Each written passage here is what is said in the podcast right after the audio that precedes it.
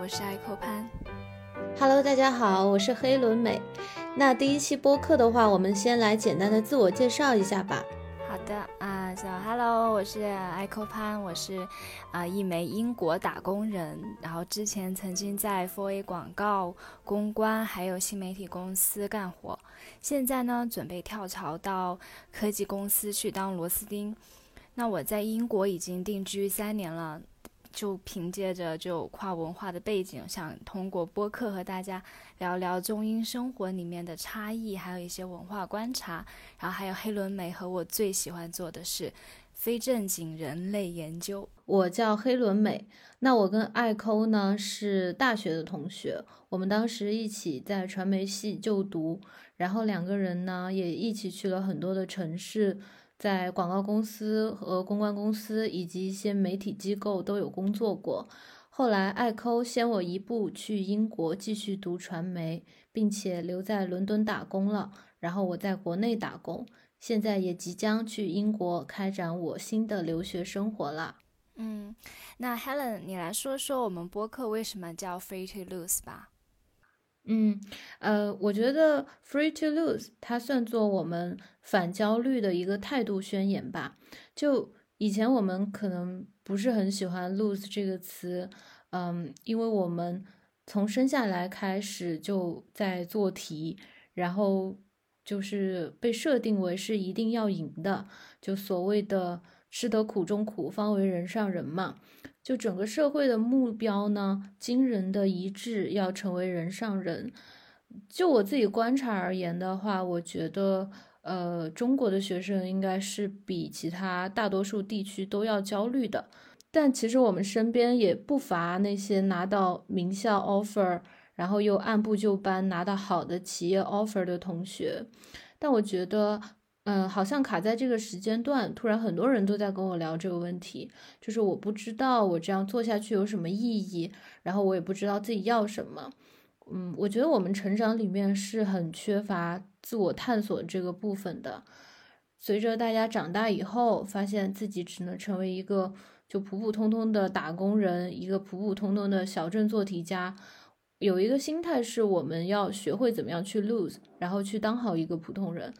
呃，那我跟艾抠呢，以前也是，嗯，很典型传统家庭长大的那种讨好型人格的女孩吧。然后后来有了一些跨文化的背景，嗯，在这个过程里面，很多东西也是我们慢慢去 lose，然后要去成长蜕变，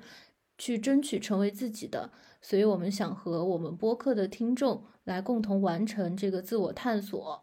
嗯，对，其实黑轮和我是两个特别互补的人，就是黑轮是很喜欢研究一些抽象的规律，然后他看问题的角度还蛮有趣的，但是有时候可能过于沉浸在自己的世界里，我就会更落地一点，就时不时把他拉出来。那我们两个觉得，就是从二十岁到三十岁，总是就是很能明显感觉到那种 peer pressure 吧。就是从大学时，我们就同班同学就经常会利用假期要去大城市啊、大企业实习，然后也不管工工资是多少，就只要公司的名气够大，然后自己垫钱去租房，然后在大城市里生活也没有关系。那毕业以后，我们又不惜花很多、很很多钱去请中介帮忙申请留学。那我觉得很多人就是相比起选择自己喜欢的专业，他们可能会觉得学校排名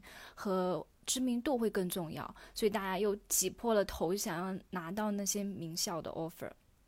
那留学后，我们又面临的是求职呀，然后买房、落户、结婚、生子这些这等等很重大的决定。那这些焦虑的状态，我觉得年轻人真的是太熟悉了。但我们做这个播客，就是想要拒绝焦虑。Free to lose 不是说一种。躺平的价值观，而是想要通过这个播客去和主流的观念去对话，然后去听见自己内在的声音，然后把选择权交给自己，不要被外在的一些社会标签去限制了自我价值，然后去接受普通，去接受生活里面的挫败感，其实没有什么大不了的。就我个人而言的话，我觉得 work-life balance 就是胜过一切。我自己在英国生活的三年里面，我觉得我也找到了这种理想中的状态，这种平衡。就生活总是充满选择的，就其实有时候就看你敢不敢，就是下定决心去追求自己想要的。我觉得这也是我想要和黑龙一起做这个播客的原因。嗯，所以在这个播客呢，我们会聊一些呃中英的文化差异，然后也会聊一些留学求职的生活。呃，我们也会表达一些就是呃有趣的文化观察和人类观察。所以呢，如果你在我们的播客听到什么新鲜的点子或者资讯，呃，又或者是你受到某个跟你背景完全不一样的人的启发，那就去大胆的尝试吧，因为我们本来就一无所有了，所以更不害怕失去。